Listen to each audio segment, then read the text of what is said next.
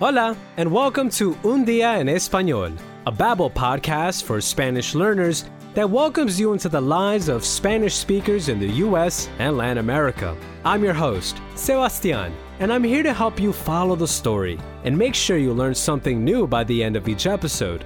Remember, if you don't understand everything the first time through, you can always go back and listen again. You can also read along while you listen to help train your comprehension skills. Visit babbel.com slash podcasts to access our dynamic transcript, which includes the full text of the story, as well as extras, like maps, photos, and more. Today, we'll hear from Julio. He grew up in Tabasco, Mexico, with a dad who loves wild animals and would always rescue animals from the highway and bring them home to the family. And so, every now and then, a new pet would show up in Julio's house, which the rest of the family often had, well, somewhat different opinions about. This particular day in Julio's life, the newest additions to the family's private zoo, Chato and Chebo, almost managed to uproot the household peace completely. Let's listen. Hola, soy Julio. Soy de Tabasco. Sí, Tabasco, como la salsa picante. Tabasco está en México. Tiene una naturaleza muy hermosa con muchos animales fascinantes. Did you know that there was a place in Mexico called Tabasco? Like the hot sauce? It's a picturesque area in the southeast of the country. As Julio mentioned, Tabasco is well known for its naturaleza hermosa, its beautiful nature, and for the many different animals you can find there. Julio lives there with his family his dad, mom, and his brother. His dad is very interested in the wildlife that live in the area of Tabasco. His papa rescata, rescues, animals that later live in their garden, en el jardín. Julio says that por eso, that's why, they have very original pets. Vivo aquí con mi papá, mi mamá y mi hermano. Mi papá está muy interesado en los animales de Tabasco. Él rescata animales y después viven en el jardín. Por eso tenemos mascotas muy originales. I wonder what kinds of mascotas, pets, his family has. En el jardín viven loros, un mapache, tortugas, serpientes, un cocodrilo pequeño, pero mis favoritos son dos armadillos, Chato y Chebo. Wow, that's quite a zoo. Did you get all that? Let me repeat it for you. They have seven different types of animals living in their garden loros, parrots, un mapache, a raccoon, tortugas, tortoises, serpientes, snakes, un cocodrilo pequeño, a small crocodile, and two armadillos, armadillos, Chato and Chebo, which are his favoritos. Julio's brother, his dad, and Julio are very happy with all their mascotas, their pets. But his mom has a different opinion. Mi hermano, mi papá y yo estamos muy felices con nuestras mascotas. Pero mi mamá tiene una opinión diferente. Julio's mom doesn't like the animals. No le gustan los animales because they destroy her beautiful garden. And Julio's favorite animals, Chato and Chebo, dig madrigueras, burrows, in the garden. A mi mamá no le gustan los animales porque destrozan el jardín. Por ejemplo, Chato y Chebo destrozan el jardín porque hacen madrigueras. Julio, los armadillos están haciendo otra vez una madriguera en el jardín. Mis flores me van a volver loca. Julio's mom complains about the armadillos digging a new burrow in el jardín, the garden, and she just said that they're going to drive her crazy. Volver loca, with all that digging and destroying the garden and her beautiful flowers. But Julio, his brother, and his dad really like the armadillos. I guess that, although not very cuddly, they are very fascinating animals. A mi hermano, a mi papá y a mí nos encantan los armadillos. Chato y Chebo son animales fascinantes y muy misteriosos. Apparently, these armadillos are also quite mysterious. They spend most of their time in their burrows, and Julio and his brother can only see them when their dad gives them food, cuando papá les da comida. Normalmente no podemos ver a Chato y Chevo porque están casi siempre en sus madrigueras. Solo podemos ver a los armadillos cuando papá les da comida. What do armadillos eat? Chato and Chevo are not fed like average armadillos, as Julio's dad gives them carne de res, beef, and Chato and Chevo really like it. Les encanta la carne de res. Yum. Todos los días mi papá les da de comer carne de res. Creo que normalmente los armadillos no comen res, pero a Chato y Chevo les encanta la carne de res. Julio believes that's why, por eso, they are extremely big and strong, grandes y fuertes. Creo que por eso son armadillos extremadamente grandes y fuertes. This week is very rainy.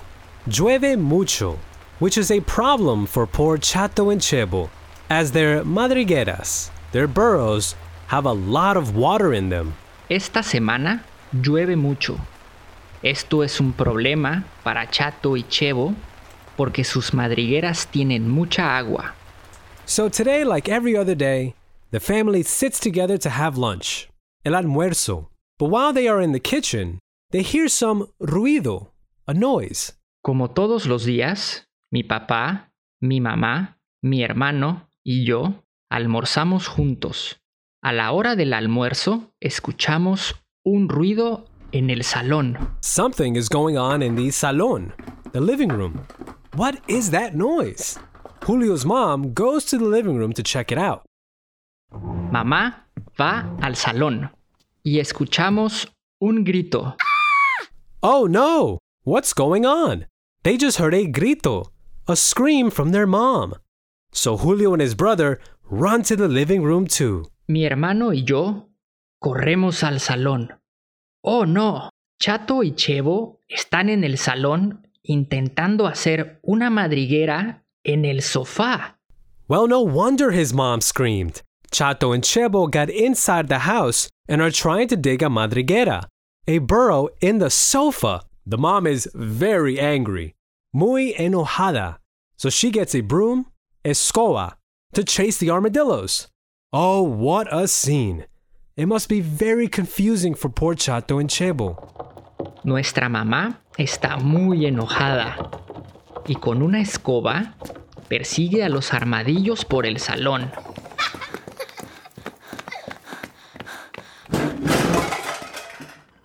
Julio and his brother are cheering and screaming for the fast and strong armadillos to hurry. The whole commotion finally brings their dad into the living room. En ese momento, mi papá también viene al salón. Julio cries to his dad for help, ayuda, and tells him how enojada, angry his mom is. Papá, ayuda. Mamá está enojada con Chato y Chevo. Los armadillos tienen miedo. Their mom, however, is not at all sorry for the scared Chato and Chebo.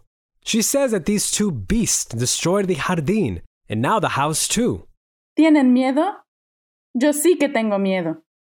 Estas dos bestias destrozan el jardín y ahora destrozan la casa.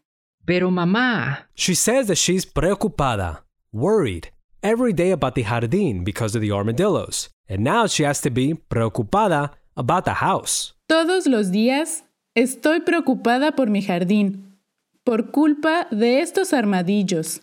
Y ahora también tengo que estar preocupada por la casa. Julio pleads again to his mom, telling her that the armadillos are their mascotas, their pets. However, she says that she can't take it anymore, that she's sick and tired of it. Estoy harta. son solo animales, mamá. Son nuestras mascotas. No puedo más. Estoy harta. Julio's dad is speechless and doesn't say anything. His mom is more and more estresada, while the armadillos continue running around the living room. Papá no dice nada. Los armadillos corren por el salón. Y mamá está muy estresada. And then the ultimatum comes. The mom looks at the three of them and tells them, very seriously, that either the armadillos go or she goes. Entonces, mamá nos mira a los tres muy seria y nos da un ultimátum. O los armadillos o yo. Por supuesto, of course, they choose their mom. Y por supuesto que elegimos a mamá. So the sad moment of saying goodbye to the armadillos arrive. Two hours later, together with his brother and dad, Julio goes to an animal sanctuary, El Refugio de Animales, where they'll leave the armadillos. Julio and his brother are muy tristes, very sad to say goodbye to their armadillo friends. However, Chato and Chebo feel very happy, están felices in their new home.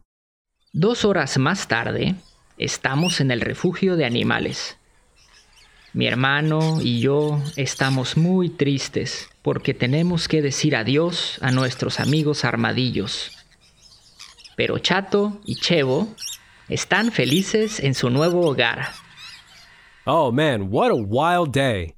Julio doesn't recommend having armadillos as pets. He says that it's not a good idea. They're not very sociable, and they might destroy too many things. But he will never forget his pets Chato and Chebo. Son dos mascotas que no voy a olvidar jamás.